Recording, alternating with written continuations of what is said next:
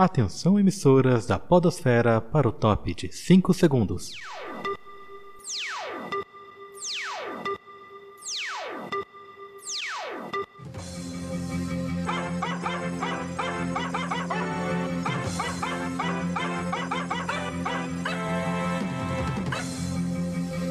Boa noite. Está começando o seu jornal semanal de notícias do meio científico. E hoje Notícias da semana. Anvisa aprova regras para a liberação de terapias genéticas no Brasil. Pólen em esqueleto sugere que neandertais enterravam os mortos com flores. SpaceX lançará quatro turistas para a órbita da Terra. Irá a brilhante estrela Betelgeuse finalmente explodir?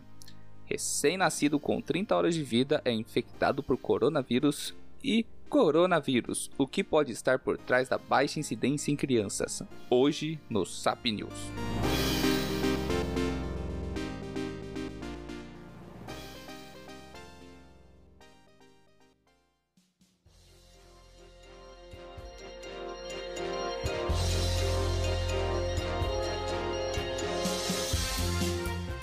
Anvisa aprova regras para a liberação de terapias genéticas no Brasil. Tratamentos e medidas preventivas com modificação do DNA podem ajudar a tratar doenças como câncer. A Agência Nacional de Vigilância Sanitária, Anvisa, aprovou nesta terça-feira, dia 18, o texto normativo para o registro de terapias genéticas e celulares na medicina, como tratamento ou medidas preventivas com modificação de DNA, as chamadas terapias avançadas. As terapias genéticas têm potencial para tratar doenças como câncer. Elas podem usar também um vírus como transporte para uma modificação que vá ser positiva ao paciente.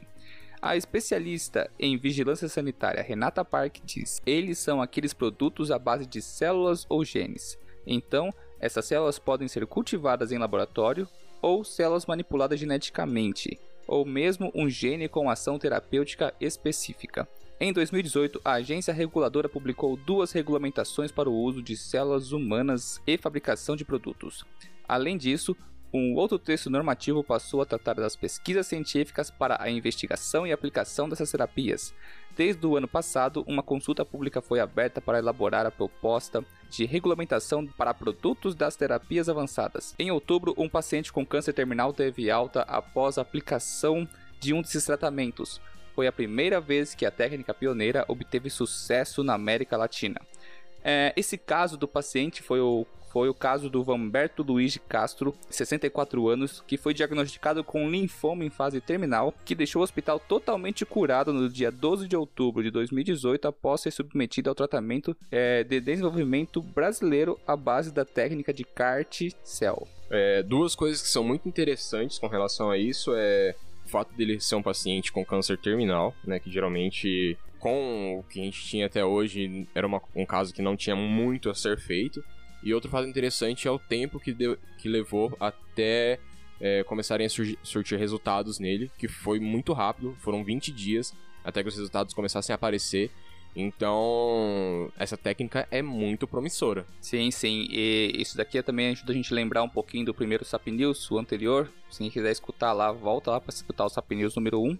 Nós falamos uma notícia em que foi mapeado mais de 2 mil tipos de cânceres diferentes. E o, tec, essa técnica genética do CART-cell, é, fazer um breve resumo muito grande sobre ela, seria você retirar a célula do paciente, treiná-la, entre grandes aspas, tá? Que seria através de quimerismo celular, e treiná-la e devolvê-la ao organismo do paciente. Assim, essas células de defesa do organismo do paciente vai atacar diretamente o, as células tumorais. E isso, por ser um tratamento altamente específico, ele muitas vezes ele tem uma alta, uma rápida resposta e baixo índice de rejeição, ou quase nenhum por se tratar da própria células do paciente, o que é excelente. É, eu não sei exatamente o tempo que se leva para até você fazer toda essa manipulação e você conseguir aplicar isso no paciente, porém creio que em muitos casos, é, mesmo que, le que leve um tempo considerável, é algo muito mais promissor do que a quimioterapia, né? Igual, se eu não me engano, foi no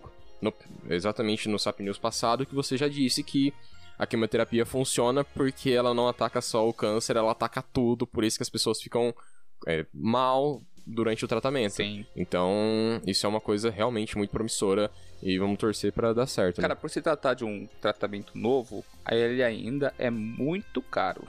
Muito caro comparado com o tratamento lá nos Estados Unidos, se eu não me engano, custa cerca de 200 mil dólares nos Estados Unidos. Aqui no Brasil eu não sei os valores corretos, mas o que acontece? Com os poucos casos que nós temos hoje de tratamentos eficientes de terapias genéticas, que são altamente eficientes e específicos aos pacientes, efetivos, né? Isso pode trazer e abrir portas para novas pesquisas e novas tecnologias, como se tem na notícia. Essa é uma tecnologia brasileira, não o CAR T-cell. Ele é uma te- Esse é um conhecimento mundial, todo mundo conhece essa técnica, não foi desenvolvido por um brasileiro. Mas essa tecno... o tratamento desse paciente foi desenvolvido a partir da técnica de CAR T-cell com uma tecnologia e uma pesquisa brasileira, exclusivamente brasileira, o que também abre a porta para os brasileirinhos aí, mudando a ciência no mundo. É isso aí. Viva os brasileirinhos.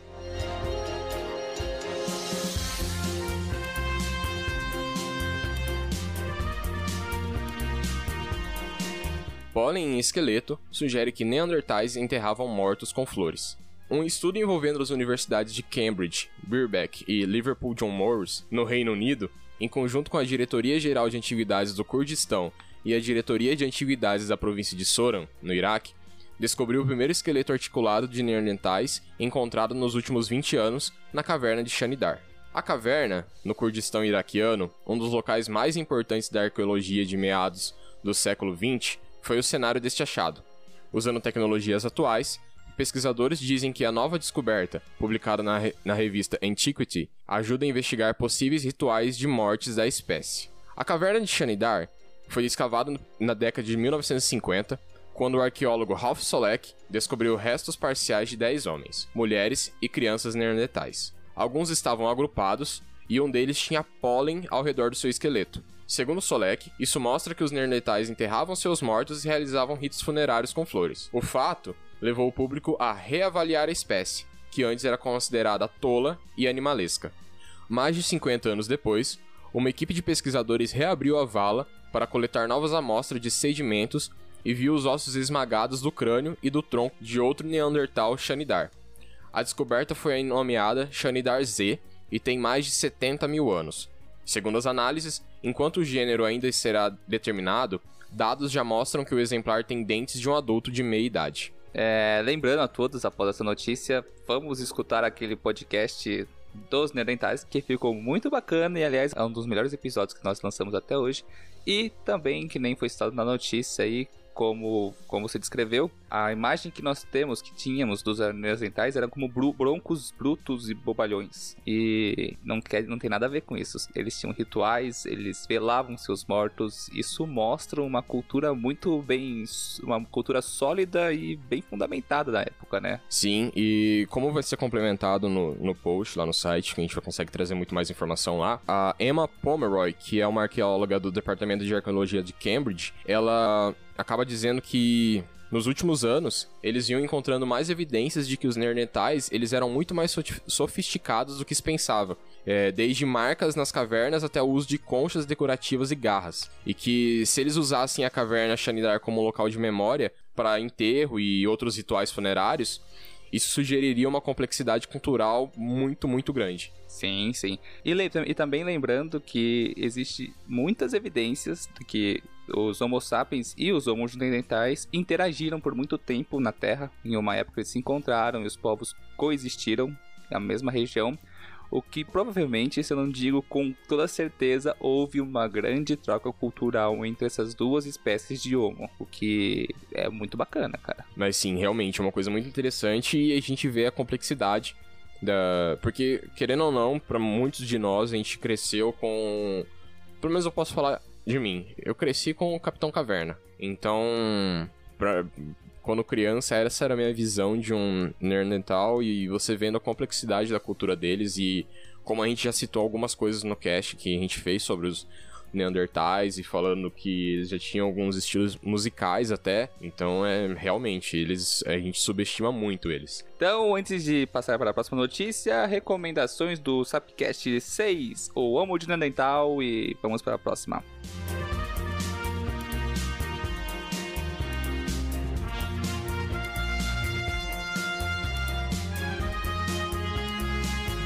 SpaceX lançará quatro turistas para orbitar a Terra. Com duração de 5 dias, a viagem deve ocorrer entre o fim de 2021 e início de 2022, mas a empresa não é a única interessada em oferecer esse passeio.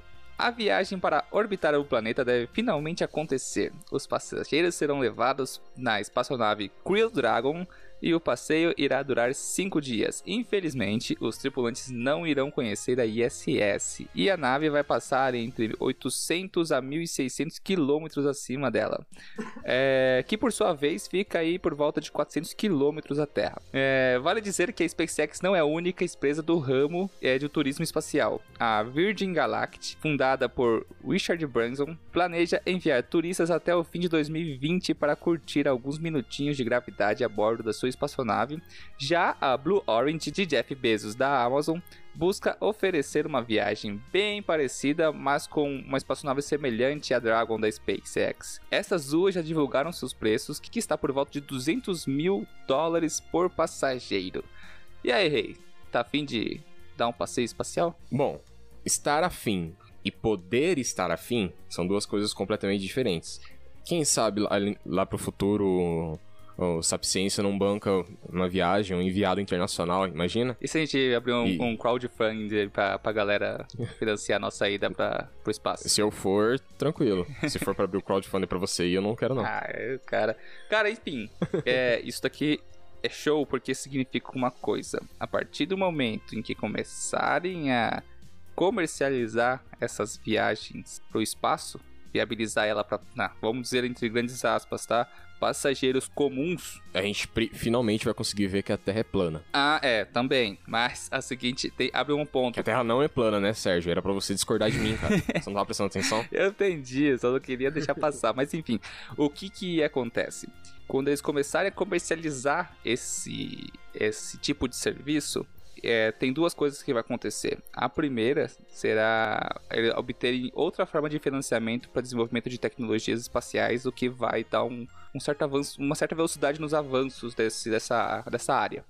E outro ponto é o barateamento dessas passagens. Com o tempo e com os avanços, elas tendem a ficar mais baratas. É que nem você olhar para o avião, que era uma fortuna antes e depois passou a ser uma coisa quase que casual, não para todas as classes sociais ainda, mas hoje se anda de avião muito mais fácil, muito mais acessível do que antigamente. É, isso levando em consideração, por exemplo, a tecnologia já desenvolvida pela, pela SpaceX de reaproveitamento dos foguetes, que você consegue pousar um foguete. Quem um dia iria imaginar uma coisa dessa, né? Então você já, já barateia muito o custo de cada lançamento, né? Porque você não precisa refazer todo um foguete. Além de baratear, você consegue é, diminuir o tempo, o, pe- o período de espera entre um lançamento e outro. Sim, sim, é, são milhões e milhões de dólares economizados em cada envio. E a Blue Origin também está seguindo esse caminho, é, fazer os estudos para reutilização de foguetes. Fora que, querendo ou não, hoje em dia, se eu não me engano, ah, embora eles consigam fazer a, a reutilização dos foguetes, eles não baratearam tanto. Ah, no caso da SpaceX,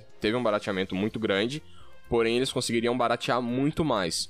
Porém, o que eles já baratearam causa uma diferença tão grande com as outras opções do mercado que eles ainda saem na frente. Se eu não me engano, é coisa de oito vezes menor o valor de envio do que a, do que a tecnologia da NASA. É, algo, é algo assim, é um, é um valor bem exorbitante.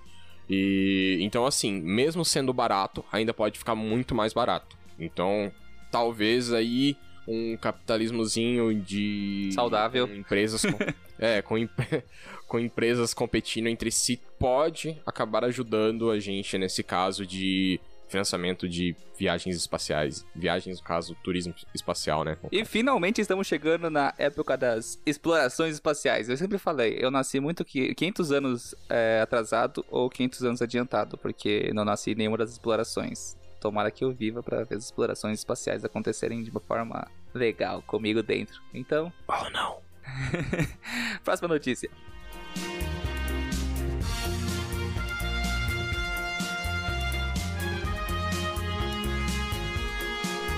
Irá a brilhante estrela Betelgeuse finalmente explodir? Uma das estrelas mais brilhantes está perdendo intensidade. Porém, embora ela aparente estar morrendo, talvez esteja apenas enfraquecendo por conta da estranha física estelar. É, Betelgeuse, uma estrela vermelha que se encontra dentre as mais brilhantes no céu noturno, está enfraquecendo. Fazendo parte da constelação de Orion e tendo uma idade aproximada de 8,5 milhões de anos, é uma das estrelas mais reconhecidas no céu, por conta do seu brilho e de sua coloração. Porém, este enfraquecimento recente vem intrigando os cientistas e levando-os a crer que ela deve estar entrando em uma fase pré-supernova, até que ela colapse e morra em uma supernova. Caso ela realmente se torne uma supernova e acabe por explodir, o evento poderá ser tão brilhante quanto a nossa lua no céu noturno e durar algumas semanas. Não é surpresa que a massiva estrela, com aproximadamente 20 vezes a massa do Sol, está escurecendo, já que se trata de uma estrela variável. Portanto, o seu brilho muda naturalmente efeito que, que, cientistas vêm observando por décadas. Porém, a estrela classificada como uma supergigante vermelha devido ao seu tamanho vem sofrendo uma perda de intensidade muito maior do que os limites já observados pelos cientistas, assim como afirma Edward Guinan, professor de astronomia e astrofísica na Universidade de Vila Nova. Cara, é.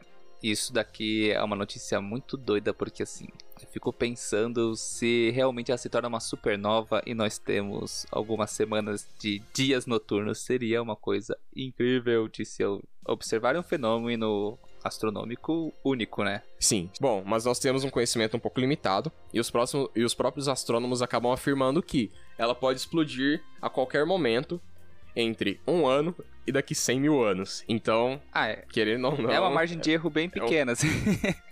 É uma margem de erro bem pequena se a gente for falar em tempo astronômico pro universo, é. exatamente tempo astronômico, mas para nós humanos é um tempo bem considerável. E você sabe o que é mais incrível, Sérgio? O quê? Ela tá a 642 anos-luz da Terra, certo? Sim. Isso, isso faria com que, caso ela entre em supernova, realmente ela acaba explodindo, seria a supernova mais próxima já observada e registrada por humanos, sendo ainda mais próxima do que a supernova responsável por, entre aspas, criar a nebulosa de Caranguejo, que se localiza a 6.523 anos-luz da Terra. E essa supernova é uma supernova que foi documentada por astrônomos chineses e árabes por volta do ano 1054 DC. Caramba, cara, imagina a visão noturna desses caras por algumas semanas. Que incrível que devia ter sido, cara. Sabe uma outra coisa? Imagina o quanto de lenda foi criada a partir Sim, disso. Sim, naquela época esses fenômenos naturais inexplicáveis eram, eram era pois sinônimo é. de deuses, né? Era atribuídos aos e... deuses. Então, naquela uhum. época lá, deve ter rolado muita conversa fora.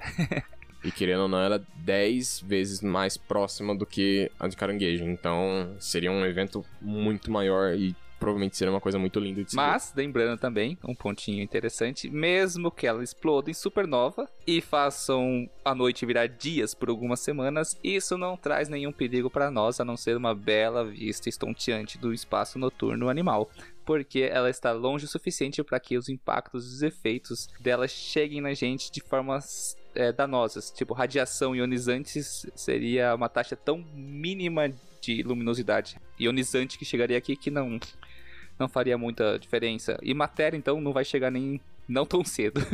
a única coisa muito triste com relação a isso é que, de certa forma, a gente tá torcendo pra uma estrela explodir e. Sei lá, e se tiver uma população lá em Beetlejuice? É verdade. A gente tá torcendo para que eles morram? E se os vulcanos moram lá?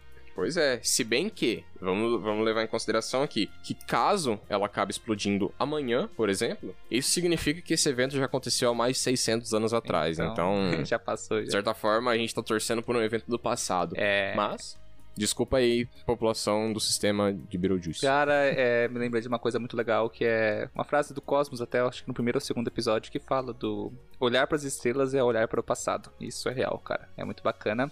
E outra coisa, por último, é, Beetlejuice, Beetlejuice, Beetlejuice, Beetlejuice, Beetlejuice, enfim. Ela, Os fantasmas se divertem. que eu ia falar Beetlejuice, ela me lembra é, Beetlejuice, que é o Besouro Suco do Fantasmas se Divertem, que filme incrível, só que não, é, não, se, não se escreve como se fala Beetlejuice, tá? É Beetlejuice, que é, é outra coisa. enfim, próxima notícia.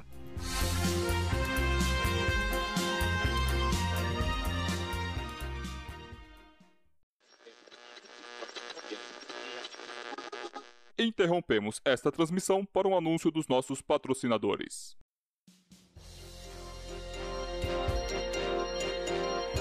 Recém-nascido com 30 horas de vida é infectado por coronavírus. O Hospital Infantil de Wuhan identificou dois bebês atingidos pela doença. Dois bebês foram diagnosticados com infecção pelo coronavírus, sendo que um deles era recém-nascido com apenas 30 horas de vida. De acordo com as informações divulgadas nesta quarta-feira, dia 5, pela imprensa chinesa, já é uma notícia um pouquinho atrasada, mas vale o caso porque eu vou trazer outra. De acordo com o um relatório divulgado pelo Hospital Infantil de Wuhan, onde os dois bebês estão internados, os sinais vitais das crianças são estáveis e a mãe dos recém-nascidos era uma paciente infectada pelo coronavírus. O recém-nascido, portanto, passou a ser a pessoa mais jovem infectada pelo vírus, que matou quase 500 pessoas desde o surgimento do final do ano passado, que é, provavelmente os dados atuais já têm bem mais pessoas infectadas. Mas eu trouxe essa notícia um pouquinho atrasada, do dia 5, para complementar com outra, que seria Coronavírus. O que pode estar por trás da baixa incidência de crianças infectadas? Um dos mais recentes estudos do surto foi publicado no Journal of the American Medical Association, viu? Meu inglês bruto, e analisa pacientes do hospital de Jinhuitan, na cidade de Wuhan, epicentro do surto. Segundo os dados analisados pelos pesquisadores, metade de todas as pessoas infectadas pelo vírus eram adultos, com idade entre 40 a 59 anos. Somente 10% dos pacientes têm menos de 39 anos. Acentuando também que casos entre crianças têm sido raros, afirmou o estudo. Mas por quê?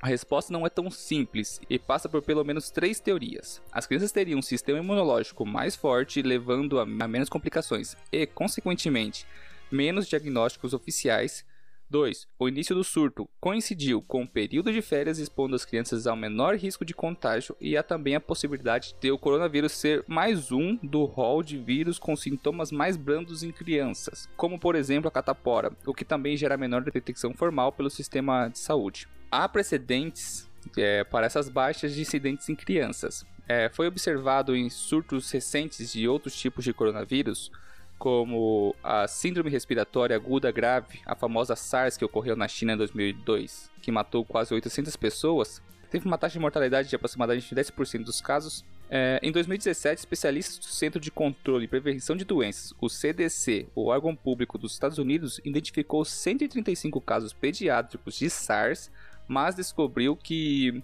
não houve morte de criança ou adolescente, ou seja, Apesar da doença ter uma taxa de mortalidade 10% em adultos, em geral, é, em crianças e adolescentes não houve nenhum dado é, de mortes dentre os infectados. Então, o que vem ao caso? Os vírus têm efeitos mais graves em adultos do que em crianças? Uma outra explicação para a menor detecção em crianças estaria não no sistema imunológico, mas nas características dos vírus. A hipótese, a hipótese nesse caso seria de que a doença é mais uma das que tem efeito mais severos em adultos do que em crianças, como a catapora. Disse Andrei Freeman, especialista de doenças infecciosas da Universidade de Cardiff, isso é mais provável do que a hipótese de crianças terem algum tipo de imunidade ao coronavírus. Mas as crianças não são conhecidas como espalhadoras de vírus. Crianças costumam ser propensas a contrair e espalhar infecções virais e, em geral, são classificadas como super espalhadoras, entre aspas. Elas transmitem doenças respiratórias com muita facilidade.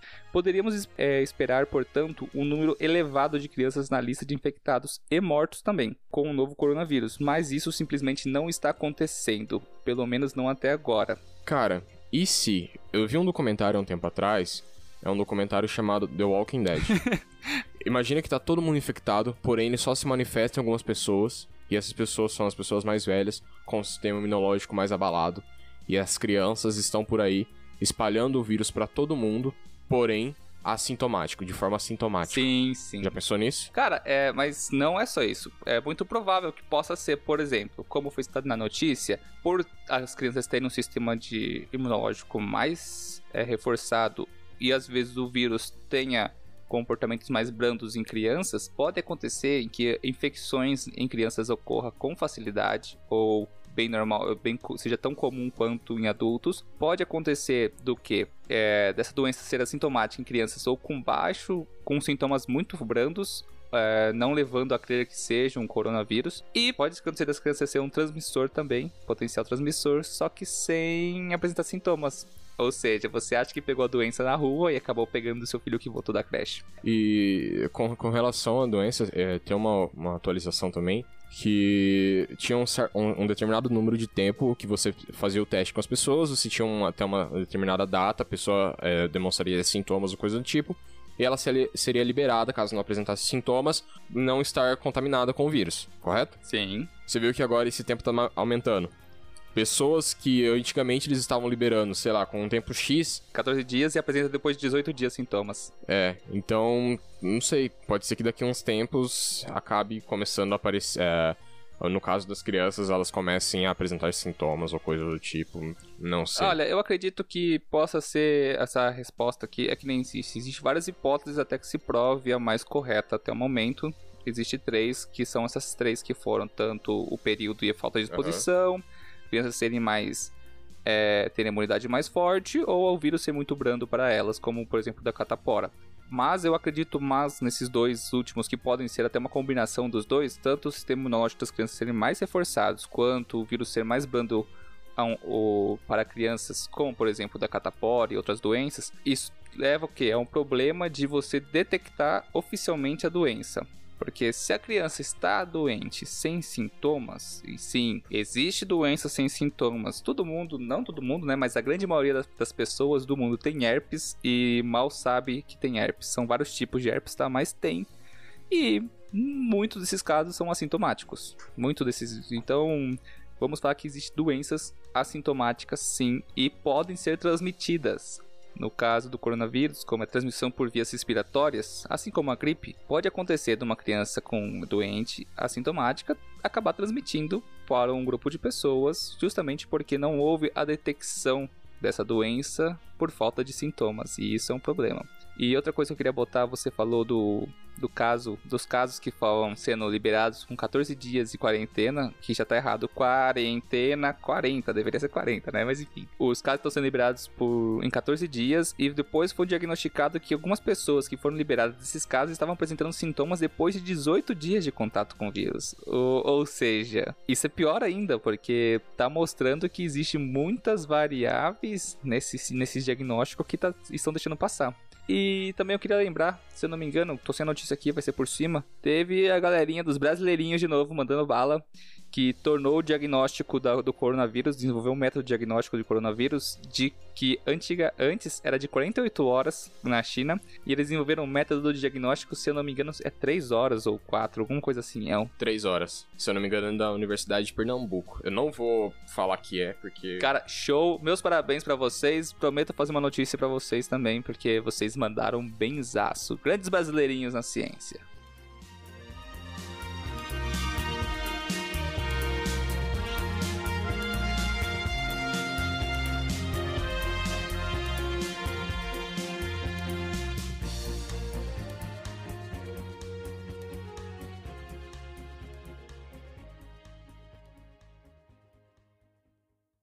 sapciência.com.br